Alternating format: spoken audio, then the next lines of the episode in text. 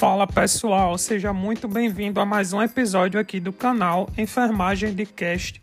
Hoje o assunto que vamos tratar é o exame físico neonatal.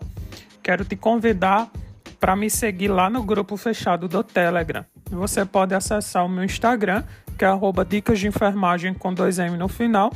E lá no link da, da bio vai ter o. Lá na biografia vai ter o link para você acessar ao canal do Telegram e para você, nesse canal do Telegram, você vai poder baixar os slides dessa aula e vai poder acompanhar melhor o assunto. Vai poder escutar a gravação e acompanhar ali os assuntos que eu vou falar aqui. Vai ter imagens, vai ter explicações que vocês vão poder visualizar melhor no slide. Então já entra lá no Instagram, segue, me segue e já clica no link da bio para poder entrar nesse grupo e baixar o material complementar. Beleza? Vamos lá para o assunto exame físico neonatal. Para falarmos da avaliação do recém-nascido, nós vamos falar de vários aspectos, mas vamos iniciar pela icterícia, que no recém-nascido pode ser fisiológica.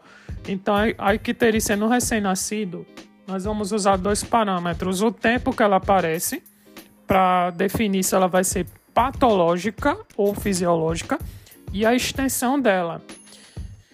Quanto mais extensa for a icterícia, isso vai indicar que ela é uma icterícia patológica, tá? Como é que a gente mede isso? Pelas zonas de Kramer. As zonas de Kramer, ela indica até onde essa bilirrubina, que é a degradação da hemácia, ela chegou no recém-nascido, ela impregnou no corpo do recém-nascido.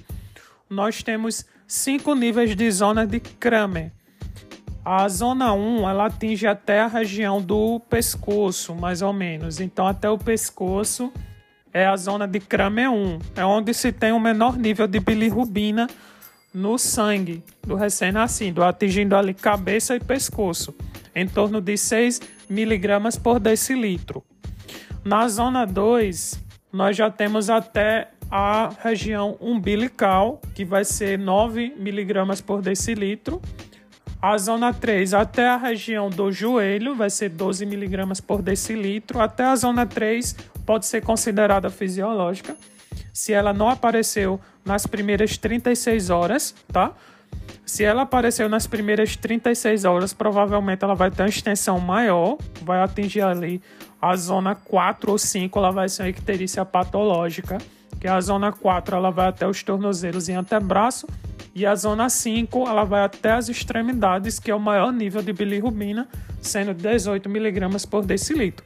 Então as zonas de Kramer elas são muito importantes para que a gente defina até onde se impregnou essa bilirrubina, que é a degradação da hemácia, até onde ela se estendeu no corpo do recém-nascido. E aí a gente vai poder definir se esse recém-nascido teve uma icterícia patológica ou fisiológica. Por que, que isso acontece? Por que, que acontece a fisiológica no recém-nascido? Porque acontece uma degradação dessa hemácia mais rápida do que no adulto. No adulto leva em torno de 120 dias.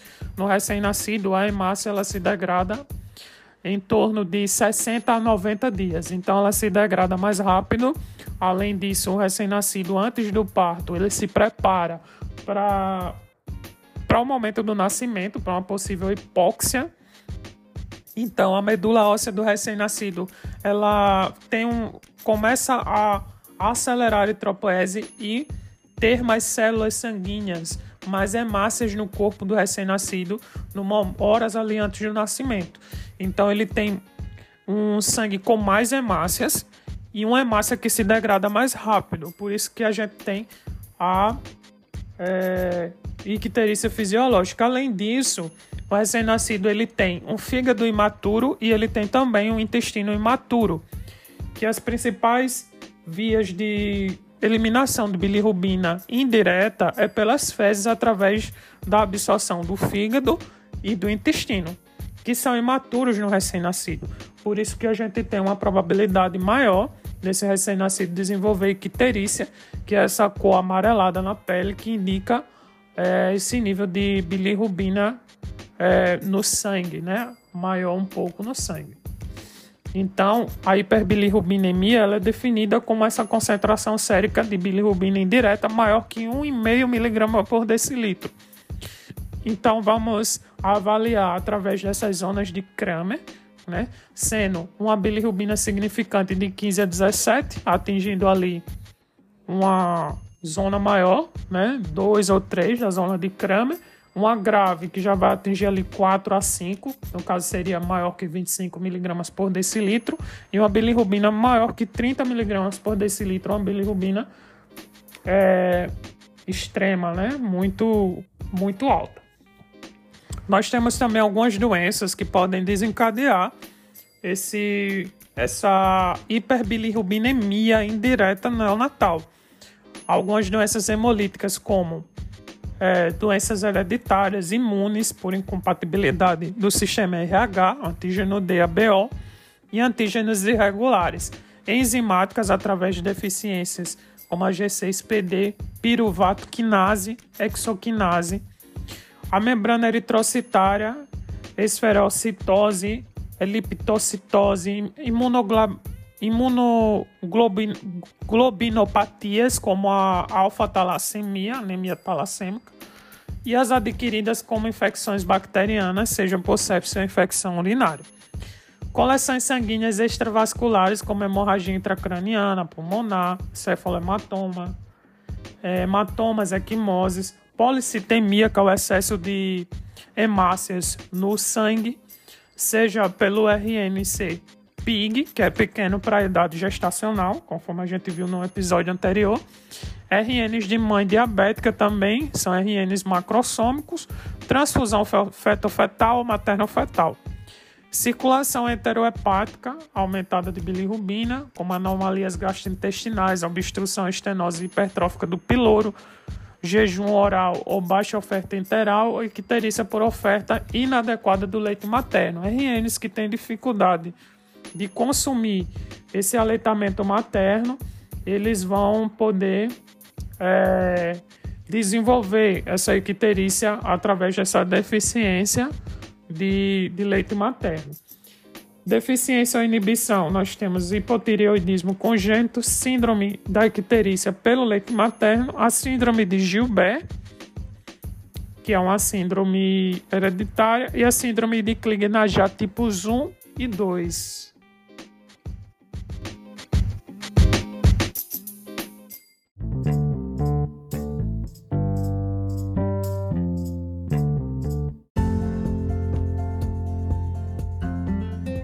Agora falando sobre o tratamento para a icterícia, nós temos o principal que é a fototerapia. Fototerapia é um tratamento feito por intermédio da luz, baseado na fotoisomerização, que vai ocorrer uma fragmentação estrutural da bilirrubina, produzindo isômeros geométricos. Então o bebê ele vai ficar nesse banho de luz a eficácia da fototerapia depende dos seguintes fatores: comprimento da onda da luz, a irradiância espectral, sendo a luz azul a de maior extensão e também potência, por isso que é utilizado o espectro de cor azul e tendo também como fator a superfície corpórea exposta à luz. Então esse bebê ele vai ter que ficar todo exposto à luz o único local que vai ser protegido vai ser a região ocular e também a região genital, para caso ele venha urinar, e também a eliminação das fezes. O comprimento da onda ideal de luz de maior eficácia da fototerapia é 425 a 475 nanômetros. A intensidade da luz, que é a irradiância, corresponde a 8 a, de 8 no mínimo 8 a 10 miliwatts, miliwatts por centímetros quadrados de nanômetro, ou a convencional sendo as de LED, com maior potência, sendo de 30 miliwatts por centímetros quadrados de nanômetro, a de alta intensidade. Quanto maior a potência dessa luz, melhor, mais rápido vai ser eliminado essa bilirrubina. E a irradiância menor que 4 miliwatts, ela não tem efeito terapêutico. Nós temos vários tipos de aparelho, como um convencional superior, que vai de 6 a 8 tubos fluorescentes, Lembrando que essa luz fluorescente ela vai aquecer mais do que a luz de LED, tendo aí um maior aumento de hipertermia e sudorese desse recém-nascido, e também ela vai ser de baixa potência, sendo de preferência as luzes de LED, que não esquentam tanto e tem uma potência maior. O berço com fototerapia reversa, ele vai conter sete tubos fluorescentes e o spot, que seria um canhão único direcional com uma lâmpada halogênia de 400 550 nanômetros. O colchão de fibra óptica vai ter uma lâmpada halogênia com feixes de fibra óptica. O spot com focos de super LED, que seriam cinco conjuntos de lâmpada. Esse já seria mais ideal. Esses cinco conjuntos de lâmpadas LED com espectro azul contendo 455 nanômetros. Ele vai ser utilizado no caso de sobre o berço incubadoras, utilizado para recém-nascidos com menos de 2 quilos em incubadoras e possibilita controlar ali a irradiância. E o berço com focos de super LED reverso inferior, onde ele vai ter 17 conjuntos de lâmpada, vai ser um berço muito bom porque ele vai irradiar de baixo para cima e de cima para baixo, sendo necessário, mesmo nesses berços, fazer a mudança de decúbito desse paciente. Nós temos aqui no slide as fotos né, desses tipos de, de luzes utilizadas na fototerapia. Nós temos também alguns cuidados que devem ser feitos, devem ser seguidos durante o uso da fototerapia, como Verificar a temperatura corpórea a cada 3 horas para detectar hipotermia ou hipertermia e o peso diariamente. Sinais vitais devem ser aferidos de 2 em 2 horas e mudança de decúbito de 4 em 4. Aumentar a oferta hídrica, pois a fototerapia com lâmpada fluorescente ou halógena pode provocar elevação da temperatura, com consequente aumento do consumo de oxigênio da frequência respiratória e do fluxo sanguíneo na pele, culminando em maior perda insensível de água. Proteger os olhos com cobertura radiopaca por meio de camadas de veludo negro ou papel carbono negro envolto em gaze. Deve-se proteger os genitais para evitar vazamento de urina e fezes. Não utilizar ou suspender a fototerapia se os níveis de bilirrubina estiverem elevados ou se houver colestase para evitar o aparecimento da síndrome do bebê bronzeado, que se caracteriza pelo depósito de derivados de cobre porfirina no plasma, urina e pele. É uma situação onde a bilirrubina ela vai estar muito elevada, o bebê ele fica com a coloração amarela escura, por isso que chama síndrome do bebê bronzeado. Então, cobrir a solução parenteral se faz uso e o equipe com papel alumínio ou usar extensores impermeáveis. O ideal é que se use, nesses casos, um equipe fotoprotetor. Se o recém-nascido está fazendo alguma medicação fotossensível, o uso dessas dietas parenterais. Adicionalmente, a solução de lipídios ela é altamente suscetível à oxidação quando exposta à luz, originando ali hidroperoxidose peróxidos de triglicerídeos citotóxicos. A prática da descontinuidade da fototerapia durante a alimentação, inclusive com a retirada da cobertura dos olhos, desde que a bilirrubina não esteja muito elevada. Deve-se interromper a fototerapia por 15 minutos a cada 8 horas, removendo a venda ocular. O controle dos níveis de bilirrubina sem hemólise a cada 12 horas e com hemólise a cada 6 horas. Outro tratamento para os casos onde se tem um índice muito elevado dessa bilirrubina é a exsanguinotransfusão. Essa exsanguinotransfusão, você vai retirar o sangue do recém-nascido, vai fazer uma troca desse sangue. Vai retirar esse sangue e vai transfundir um outro sangue. Sendo que não dá para retirar de uma vez todo o sangue desse recém-nascido e colocar outro sangue. É impossível fazer isso. Tanto se vai puncionar, vai fazer um cateterismo umbilical. Essa punção, esse cateterismo umbilical vai até a veia cava inferior ali, essa região da veia cava. Vai se fazer essa, esse cateterismo um ambiente asséptico com um recém-nascido sob calor radiante e monitorização contínua da temperatura e vai se infundir cerca de 160 ml por quilo, cerca de duas rolemias. Então, a técnica mais utilizada é a do puxa-empurra, por meio de uma veia umbilical, sendo conveniente a localização radiográfica do cateter em veia cava inferior em nível de T8 a T10, ali torácica 8 a 10, e vai ser funcionado, feito esse cateterismo, vai se retirar ali uma quantidade né, de ml, cerca até completar esses 160 ml, vai se retirar e vai se infundir. Vai retirar e infundir, retirar e infundir, retirar e infundir. Pode ser utilizado ali uma seringa de 20 ml, né? Para poder fazer esse, esse procedimento, colocar ali uma three-way, uma torneirinha, e vai se fazendo esse procedimento até que seja feito toda, toda a troca desse sangue. Então, se o recém-nascido ele pesa 2 quilos, vai ser 300, 320 ml, né? Ali é, que vai ser trocado nesse, nessa técnica mais utilizada que é a do puxa-empurra. Quais as complicações desse tratamento? A insuficiência cardíaca congestiva, a infecção, anemia, embolia, hipocalcemia, plaquetopenia, hipotermia, hipoglicemia. Então, todas esses essas complicações podem aparecer. Vamos para a primeira questão sobre esse assunto, sobre os cuidados com a, com a icterícia e a fototerapia. Unifesp 2016. A hiperbilirrubinemia refere-se a uma quantidade excessiva de bilirrubina encontrada no sangue, caracterizando-se por icterícia. É um achado comum no recém-nascido, entretanto, em determinados casos, pode indicar um estado patológico. Em relação à avaliação da icterícia neonatal e as intervenções de enfermagem durante a fototerapia, assinale a alternativa correta. Letra A. A avaliação da icterícia deve ser realizada pela observação da cor da pele, da esclera e das mucosas, na seguinte ordem: ordem, planta dos pés e das mãos, das mãos e dos pés, membros inferiores, abdômen, tórax, membros superiores e face.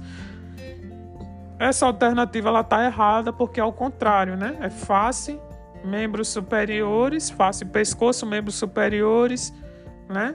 Ali o tórax, depois os membros superiores, depois os inferiores, depois as mãos e os pés. Então a ordem não é essa.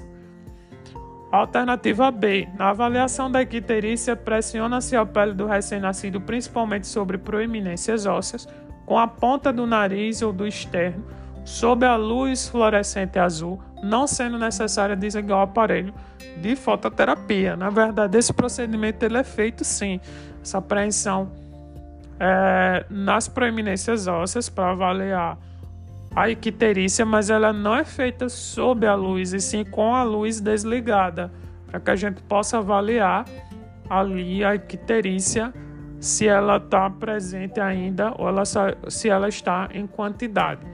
Na letra C, é responsabilidade do enfermeiro o acompanhamento e avaliação do número de vezes que a fototerapia é iniciada e interrompida do padrão de alimentação e eliminações e da temperatura corporal do recém-nascido. Sim, isso é atribuição do enfermeiro, esse acompanhamento e avaliação do número de vezes que a fototerapia é iniciada.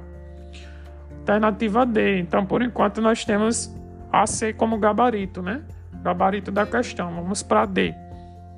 A icterícia patológica não tem relação com o processo de amamentação e diminuição da ingesta de leite na verdade, tem sim alguns recém-nascidos que têm dificuldade de amamentação, eles podem por deficiência enzimática vir a desenvolver sim icterícia através desse processo de amamentação.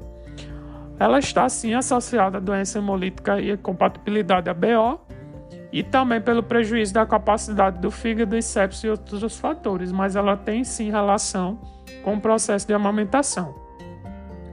Alternativa é o diagnóstico de enfermagem risco para a integridade da pele prejudicada não é pertinente para o recém-nascido em fototerapia. Na verdade, é sim, pois existe o risco de fotoisomerização e de queimadura da pele. As lâmpadas e as luzes fluorescentes, elas aquecem mais do que a LED. Então ela traz esse risco de superaquecimento e queimadura, sim, da pele do recém-nascido. Portanto, a correta seria a letra C, o gabarito da questão.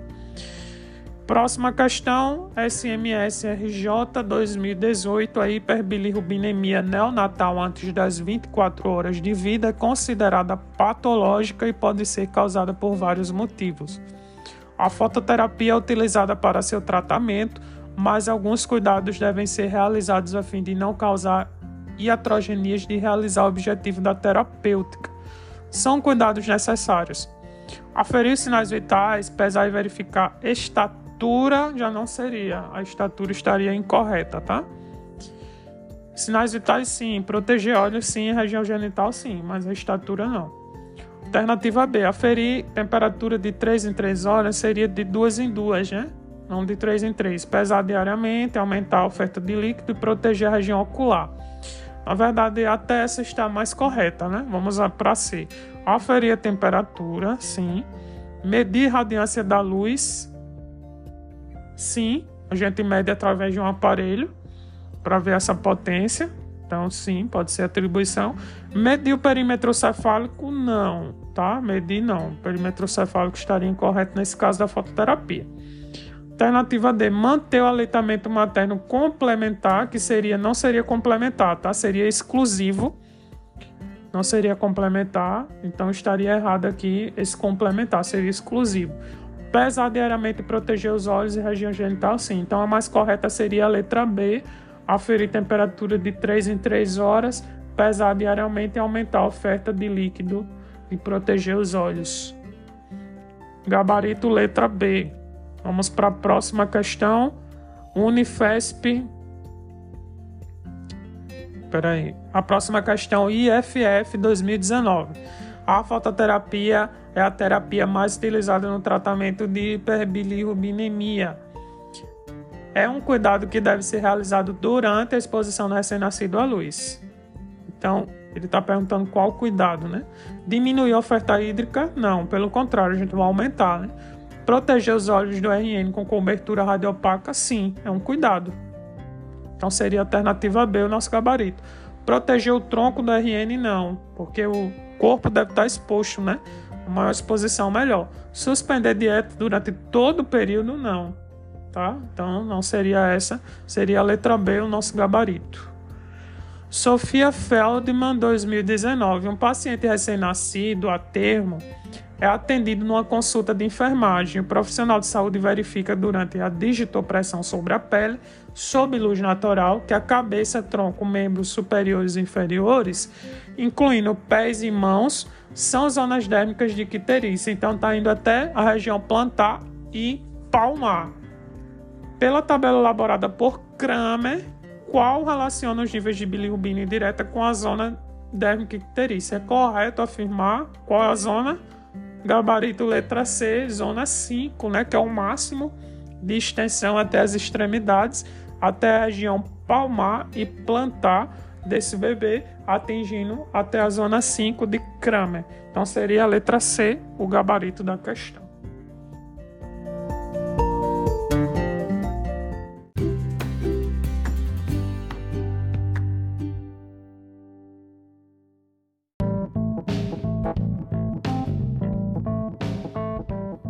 Vamos falar agora sobre algumas alterações na pele do recém-nascido.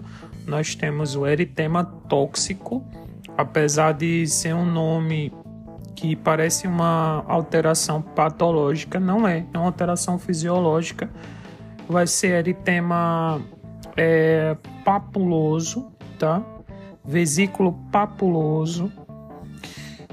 É, o eritematóxico ele é fisiológico devido ao recém-nascido, a pele do recém-nascido não ter costume com a flora bacteriana do meio extrauterino então ele vai desenvolver essas espécies de brotoejas vesículo-papulosas que vão desaparecer com o tempo. Então é algo fisiológico. Nós temos os cistos de milha, o milium sebáceo, que vai apresentar como se fossem mini cravos na região do nariz, que também é algo fisiológico. Nós temos os hemangiomas, que são é, tumores benignos vasculares, que vão ser áreas avermelhadas que podem aparecer na face, em várias áreas do corpo do recém-nascido, também é algo fisiológico. E nós temos um impetigo, esse já vai ser patológico devido à infecção, geralmente por Staphylococcus aureus, vai ser é, vesículo pustuloso, que significa que tem pus. Então ele vai conter pus e vai ser devido a alguma bactéria, geralmente Staphylococcus aureus. Então, nós temos essas principais alterações na pele. Nós temos também um lanugo, que é a denominação dada aos pelos finos que costumam recobrir a região do ombro e a região escapular, mais comum em recém-nascidos prematuros é, esse aspecto do ombro do recém-nascido com a quantidade grande de lanugo, então poderia colocar facilmente uma questão sobre New Ballard score e relacionar o lanugo com é, o recém-nascido pós-termo, mas não, ele está relacionado à prematuridade, aos recém-nascidos pré-termos, tá? A próxima alteração seria é, aqui no slide a mancha mongólica. A mancha mongólica ela vai estar tá mais incidente nos RNs de raça negra ou asiática. Geralmente a mancha mongólica ela vai se apresentar como uma região azulada, geralmente na região sacral. A maioria das manchas mongólicas vão ser na região sacral, é algo fisiológico que não vai interferir na saúde do recém-nascido. E o vernix caseoso mais comum entre 25 e 37 semanas de idade gestacional.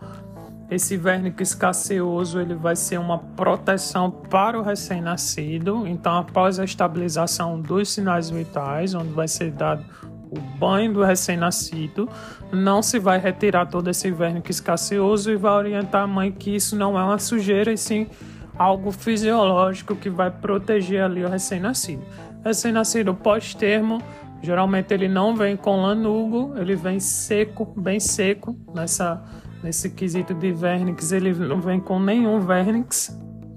Ele vem com nenhum vernix e ele pode apresentar unha quebradiça escura devido ao mecônio. Geralmente os pós-termos eles são bem secos nessa região do vernix, eles não possuem, mas é abundante no recém-nascido entre 25 semanas a 37 semanas. Então, vamos orientar as mães que é algo fisiológico. Temos o sinal de Arlequim, onde metade do corpo do recém-nascido vai apresentar uma hiperemia e outra metade uma palidez. Isso quer dizer que metade do corpo onde está hiperemiado ocorreu uma vasodilatação e outra metade uma vasoconstrição. Isso desaparece com horas também de nascimento. É algo fisiológico. Não confundir o sinal de Arlequim com a ictiose de Arlequim. A ictiose de Arlequim é uma doença genética onde vai ocasionar uma hiperkeratose. O bebê ele vai ficar com a pele de escama de peixe e vai inclusive é, limitar a locomoção desse recém-nascido. Então, a doença grave genética, a ictiose de Arlequim é uma doença grave genética, onde vai produzir essa hiperkeratose. O sinal de Arlequim é esse sinal que está aí no slide, metade em vermelho, hiperemiado, e outra metade pálido, desaparecendo ali com horas. O pênfigo sifilítico é uma, uma manifestação de sífilis congênita, é um sinal é, patognomônico de sífilis congênita, todo recém-nascido que apresenta pênfigo sifilítico, que são essas regiões esbranquiçadas na face, podendo apresentar na região auricular e na região plantar e palmar essa descamação a região mais clara, ela vai ser característica de sífilis congênita, um sinal patognomônico de sífilis congênita. Alguns RNs podem vir com sífilis congênita e não apresentar, mas se ele apresentar, é quase, pode sim ser sífilis congênita e a gente vai é, ter um sinal de alerta para essa doença. É, não é infrequente o achado de polidactilia, que são o número extranumerário fixado na face lateral ou segunda, a terceira falange do dedo mínimo. Então, é, o recém-nascido nasce com mais de cinco dedos. É, outras anomalias como a sindactilia, que são dedos unidos, aracnodactilia, dedos muito longos, clinodactilia, que são dedos desviados do eixo.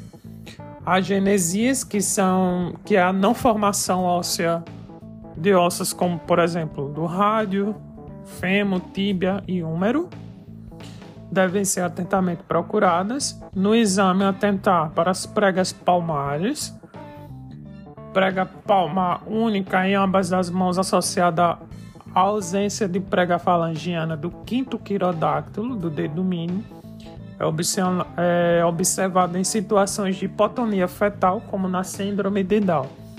As paralisias decorrentes do estiramento exagerado do plexo braquial durante o parto, geralmente na apresentação córmica, onde pode ter ali uma lesão do plexo braquial, ele pode desenvolver a paralisia de Herbe do Chene, que é quando ocorre nas raízes C5 a C6, essa paralisia de Herbe do Chene, ela vai afetar preferencialmente os músculos do ombro e do cotovelo, preservando a mão. Então o RN vai ter o movimento de pinça preservado da mão, porém ele vai ter essa região do tônus do ombro afetado e do cotovelo. Já quando a mão é afetada e a musculatura é preservada na região do ombro, nós temos a paralisia de clâmpica. A paralisia de clâmpica ela vai ocorrer na C7, C8 a T1 e ela vai ter a preservação muscular na região do ombro, porém ele vai, ele não vai ter é, a preservação do movimento de pinça. Então a mão dele não vai ser preservada, só a musculatura. E na Dierbe do Chene ele vai ter afetar o músculo, porém a mão vai ser preservada. Não confundir a paralisia de Herbe Duchenne com a distrofia muscular de Herbe Duchenne, que é uma doença degenerativa genética que pode ocorrer nas crianças a partir de dois anos de idade, onde ocorre uma distrofia muscular, uma degeneração muscular essa criança ela vai ter dificuldade de marcha, de deambulação, ela vai fazer uma hiperlordose devido a ela jogar o peso para frente, devido a essa degeneração muscular. Essa criança ela não vai ter um tempo de vida muito grande devido a essa degeneração muscular progressiva na distrofia muscular de Duchenne, que é uma doença grave, tá? A paralisia não ela vai ser acompanhada. No próximo slide a gente tem as figuras indicando ali uma polidactilia, sindactilia, que são dedos unidos, clinodactilia, que são dedos desviados do eixo, e aracnodactilia, que são falanges muito longas. Nós temos deformidades também nos membros inferiores, que é a genovalgo, que são as pernas para dentro, e a genovauro na região do joelho, que são as pernas para fora. E duas manobras que é feito também no primeiro exame físico do recém-nascido, que é a de ortolane, ortolane e Barlow. A manobra de ortolane, ou teste de ortolane, vai ser, vai ser feita uma é, abdução na região do fêmur. Então a gente vai colocar as pernas do RN para fora, numa rotação para fora. Se ele tiver uma, uma disfunção óssea, uma luxação congênita do quadril, é, a gente vai deslocar o osso do fêmur do acetábulo. Então a cabeça do fêmur ela, ela fica no acetábulo então, quando a gente faz a manobra de ortolane, fazendo uma abdução, abrindo, fazendo um movimento de abertura, de abdução, a gente vai deslocar o fêmur do acetábulo. Então, a gente vai provocar esse deslocamento do fêmur do acetábulo e vai ter um, um clique. A gente vai ouvir um clique, um estalar desse osso. A de Barlow vai ser para a gente colocar o osso no lugar. Caso ocorra essa distrofia, essa distrofia não, essa luxação congênita, essa displasia óssea. Então a de Barlow vai ser um movimento contrário, um movimento de adução, de fechamento para dentro, onde a gente vai colocar esse osso de volta no acetábulo. Sendo positivo essa, esse teste, a gente vai colocar duas fraldas para preservar ali, para que esse osso não saia mais do, do local, do lugar. A gente vai encaminhar esse recém-nascido para ser acompanhado pelo ortopedista, porque ele tem uma disfunção, uma, uma luxação congênita ou uma displasia congênita ali na região óssea, tá? Então é feita essas duas manobras de ortolane e barro. Na região craniana, nós temos a avaliação das fontanelas, a avaliação da fontanela anterior bregmática, que é feita na sutura coronal entre o osso frontal e o osso ali parietal direito e esquerdo. Nós temos a sutura sagital, onde vai dividir esse osso, e a sutura lambidoide lá na posterior ou fontanela lambidoide. A fontanela anterior, nós esperamos de 9 a 18 meses o fechamento dela e a posterior lambidoide nós esperamos é, de 2 a 4 meses o fechamento dessa fontanela. No lado, na região lateral, nós temos também a fontanela mastoide, entre a sutura esquemosal, que vai ali dividir entre o osso temporal e o osso parietal. Temos essa fontanela mastoide, que não é muito falada, mas que também ela tem um tempo de vida para fechar igual da fontanela posterior. Nós temos também algumas alterações, alguns abalamentos que podem ocorrer devido a um tocotraumatismo na hora do parto, um cavalgamento. Então, os ossos do RN eles não vêm totalmente calcificados para facilitar essa, esse momento na hora do parto e também pelo desenvolvimento da massa cefálica nos próximos meses e a expansão ali do, do crânio. Então, quando ocorre esse tocotraumatismo, pode gerar uma bolsa serossanguínea. Essa bolsa serossanguínea vai ser esse acúmulo de líquido na região subcutânea. Essa bolsa serossanguínea neonatal, ela tende a desaparecer com alguns dias, tá? Ou com alguns dias, algumas horas ou dias. A bolsa, a hemorragia galeal vai ser na membrana galeal, ela não vai ter uma delimitação assim como uma bolsa serossanguinolenta. A bolsa serossanguinolenta ela não vai ter uma, uma delimitação exata de onde ela vai terminar, assim como a hemorragia galeal também vai ser uma hemorragia galeal, vai levar ali dias para desaparecimento. E nós temos o cefalohematoma que já vai ser na camada do periósteo, já vai ser bem delimitado e ele vai terminar entre uma sutura e outra. Então ele vai ser no osso específico por ser na camada do periósteo. Esse cefalohematoma, ele vai ser bem delimitado, tá? E ele vai ser bem proeminente também. E ele já vai durar de semanas a meses para desaparecer. O cefalohematoma. E nós temos uma deformidade, que é a craniosinostose. A craniosinostose é quando o bebê ele nasce com as fontanelas fechadas, os ossos calcificados, e a principal doença que está relacionada à craniosinostose é a síndrome de Cruzon, onde o bebê ele vai nascer com a face quadrada e vai nascer com as órbitas oculares bem separadas também. Então essa síndrome de Cruzon, ela, o bebê nasce com essa calcificação, esse fechamento das fontanelas que não é normal, não é o esperado, tanto da anterior como da posterior, e por um possível desenvolvimento da massa cefálica, vai ser preciso fazer uma abertura para que se tenha a expansão da massa cefálica desse bebê, tá? Do crânio desse bebê. Então vai ter que passar ali por algumas cirurgias e geralmente ele nasce também com a cabeça um pouco mais comprida. No caso da síndrome de Cruzon. Então nós temos aí essa deformidade na região craniana. Temos aí a figura também mostrando da bolsa sanguinolenta, que pode ser chamada também de capuz succedâneo.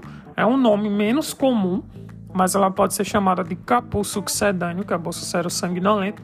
O cefalohematoma, que já vai ser uma região bem delimitada, ele vai ser um pouco mais escuro e vai ser bem delimitado entre uma sutura e outro, e a craniotabes, que já vai ser na parte é, da hemorragia galeal. E na parte respiratória, nós temos aqui um parâmetro para avaliar, como, por exemplo, um padrão respiratório. Então, esse bebê, o normal é que ele respire entre 40 a 60 incursões por minuto. Alguns autores trazem de 30 a 60, outros de 40 a 60 incursões como frequência respiratória. O ritmo ele vai ser com períodos de apneia, então no adulto a gente não tem isso como normalidade, mas no neonato a gente tem essa normalidade que são períodos de apneia entre algumas respirações e outras, podendo durar até 15 segundos ou 20 segundos esse período de apneia, não podendo ultrapassar. Se ultrapassar esse tempo já é algo anormal. E, ou se vier com 15 segundos mais um período de bradipneia, também é algo é, anormal. Como um trabalho respiratório, um esforço respiratório, algo anormal, nós temos o batimento de asas de nariz, que é algo onde vai determinar um desconforto respiratório, onde se evoca um esforço respiratório maior. O gemido expiratório também é algo anormal, que indica desconforto. O head boob, o head boob é quando ele usa a musculatura do pescoço, do esternocleidomastoide, e há um levantamento da região cefálica. As retrações ou tiragens intercostais, subcostais, supraesternal e external, e a cianose como uma coloração, sinal de hipóxia, tendo como extremidades labiais, é, e extremidades cianóticas. O boletim de Silver, Silverman Anderson, ele vai ter alguns desses fatores que vão ser relacionados, como a retração intercostal, onde ele vai estar sincronizado sem tiragem, sem retração chifoide, sem batimento de asa do nariz e sem gemido, ele vai receber zero pontuação, porque ele vai estar num estado bom, num estado é, respiratório sem desconforto. Nós temos no meio, tendo como uma pontuação um, um começo aí de um desconforto respiratório, então nós vamos ter um declive inspiratório, vai ser pouco visível a região das tiragens, tanto intercostal como na região chifoide, um discreto batimento da asa do nariz e o gemido expiratório só vai ser audível com esteto. E no, na região mais grave, onde vai receber uma pontuação de score 2, nós temos o sinal de balancim, que é um declive na região torácica e aumento na região abdominal, e posterior um declive na região abdominal e aumento na região torácica, fazendo ali um sinal de balancim, que seria o aumento e diminuição dessas duas regiões, lembrando um balanço ali de um de um brinquedo. Não sei por que esse nome, mas faço sempre essa analogia. As tiragens vão ser bem marcadas, tanto na região chifoide como na região é, intercostal. Vai ter um sinal de batimento de asa do nariz e o gemido expiratório vai ser audível sem o estetoscópio. Então ele vai receber ali dois de pontuação. Temos aqui uma questão que é IFF 2019, o exame físico do recém-nascido é de extrema importância, desde o nascimento à alta hospitalar. Um dos parâmetros a ser avaliado é a frequência respiratória. É parâmetro de normalidade nesta avaliação. Qual a frequência? Alternativa A, 40 a 60 incursões respiratórias por minuto seria ali o mais adequado para esse RN, um padrão de normalidade.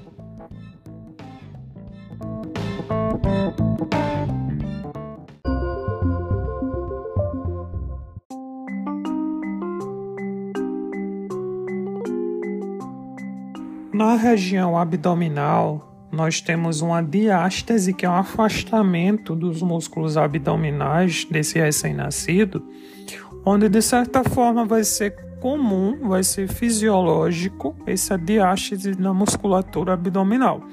Não sendo fisiológico uma evisceração ou uma protuberância muito grande, que já é caracterizado como herniação, uma hérnia, que pode ser na região abdominal e também na região inguinal. Então, observar se há uma depressão e uma herniação diferente de uma diástase. Na, ve na, na região da umbilical, do cordão umbilical, nós vamos observar a presença de uma veia e duas artérias. Lembrando que as artérias vão carregar sangue venoso e a veia sangue rico em oxigênio. Então vamos ver também a presença dessa, dessas duas artérias e uma veia no cordão umbilical. Também vamos observar se há a presença dessa musculatura, se há uma agenesia dessa musculatura, é caracterizado como a síndrome de Prunibelli ou de Igo-Barré. Essa síndrome de Prunibelli ou Igo-Barré é caracterizada pela agenesia da musculatura abdominal, onde o recém-nascido vai nascer sem essa musculatura e vai aparecer ali uma pele um pouco mais enrugada na região abdominal. Essa síndrome está interligada também com a criptorquidia, que é a ausência dos testículos na região da bolsa escrotal. Então a gente faz a palpação e fazemos também a transluminação. O teste da transluminação é colocada ali uma luz na região posterior da bolsa escrotal. Se transluminar indica que há líquido na região escrotal, indicando assim uma hidrocele, que é líquido na região escrotal. Se essa criança tem criptorquidia, que é a ausência dos testículos na bolsa escrotal, ela vai ser acompanhada até a pré-adolescência. Se esse testículo não retornar à bolsa escrotal, ela vai precisar passar por um procedimento cirúrgico que a cirurgia é chamada de orquipexia. Cirurgia para colocar os testículos na região da, do escroto é chamada de orquipexia. Ela pode também nascer com algumas anomalias na região do pênis, a epispadia, que seria o canal uretral na região superior, na região dorsal do pênis, a hipospádia, que seria, que seria o canal uretral na região inferior, ela pode nascer tanto com esse canal sendo mais para o lado da bolsa escrotal como para a região medial, sendo na região ventral do pênis ou inferior do pênis. Então, seria caracterizado como uma hipospádia ou epispádia se for na região superior. Nós temos também os reflexos primitivos. Então, temos é, alguns reflexos, reflexos primitivos que são observados. O reflexo de sucção, que seria a sucção onde vai se manifestar entre após né, as 32 semanas a 34 semanas de gestação, que seria o reflexo de sugar. Então, tudo que você colocar na cavidade oral do bebê, ele vai fazer um movimento de sucção, tendo ali para que ele tenha uma amamentação ideal, essa coordenação entre a sucção e a deglutição e esse movimento dos lábios e da língua que vai ser manifestado após essas 32 a 34 semanas de idade gestacional. O reflexo de voracidade ou de busca é, de busca apreensão, que seria o reflexo de procura que vai ser manifestado quando é tocado na bochecha, perto da boca, ou fazendo com que a criança se desloque a face e a boca para o lado do estímulo. Reflexo de preensão, podendo ser preensão palmar ou plantar.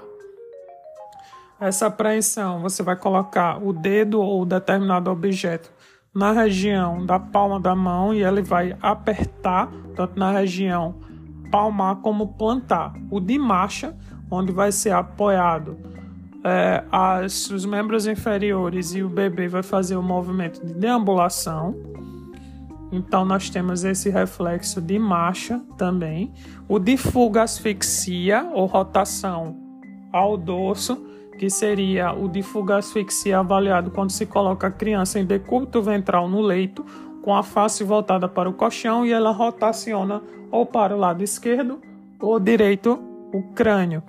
Cutâneo plantar ou de Babinski é o reflexo cutâneo plantar de Babinski em extensão que é ocorrido quando há uma, um estímulo na região plantar, um estímulo arqueado, e há um afastamento, uma extensão, uma dorsoflexão desses dedos, e há um afastamento principalmente do hálux.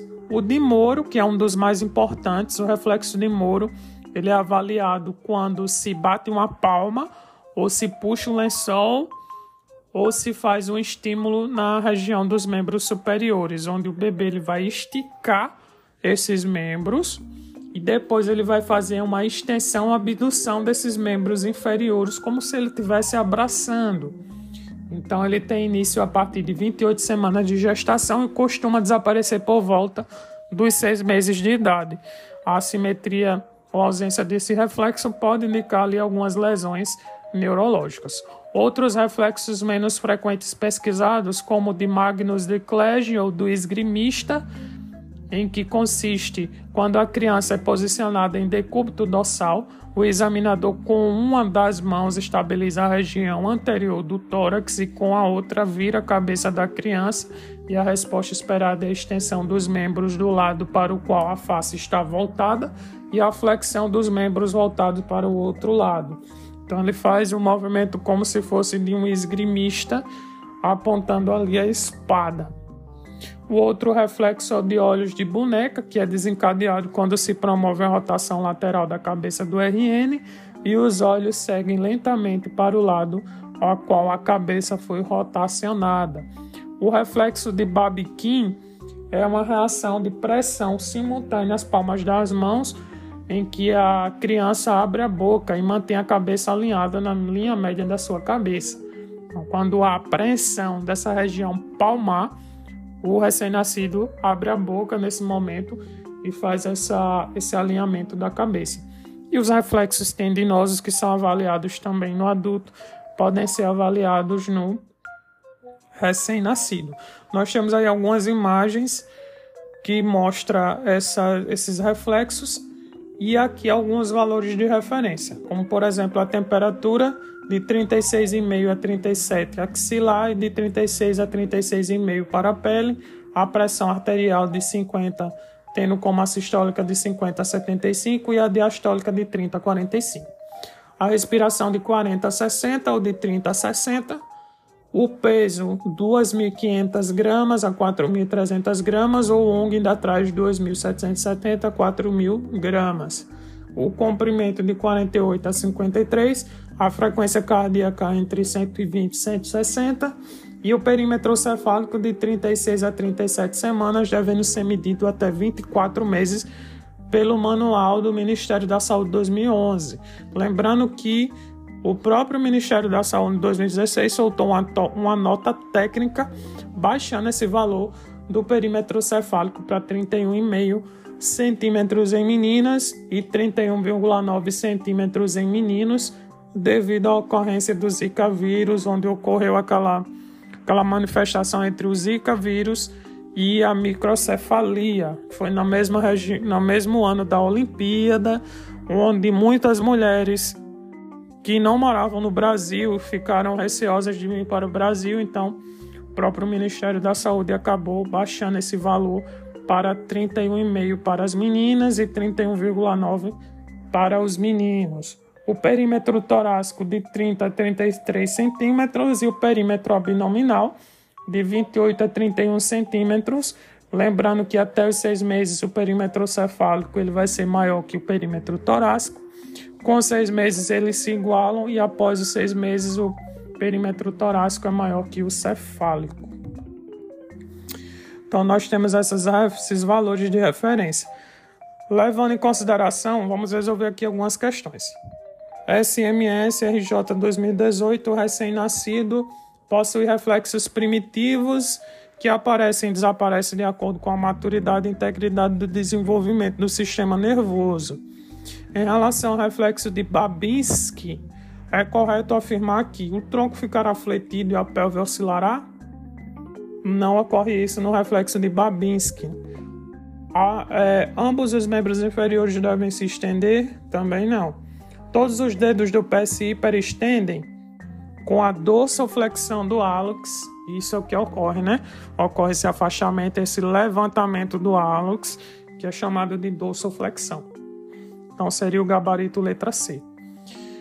É, o FF 2019, os reflexos primitivos característicos do recém-nascido devem ser avaliados, pois podem trazer informações importantes sobre o seu estado de saúde. São diversos reflexos primitivos encontrados no RN, porém não há necessidade de avaliação de todos durante o exame físico rotineiro do recém-nascido a termo.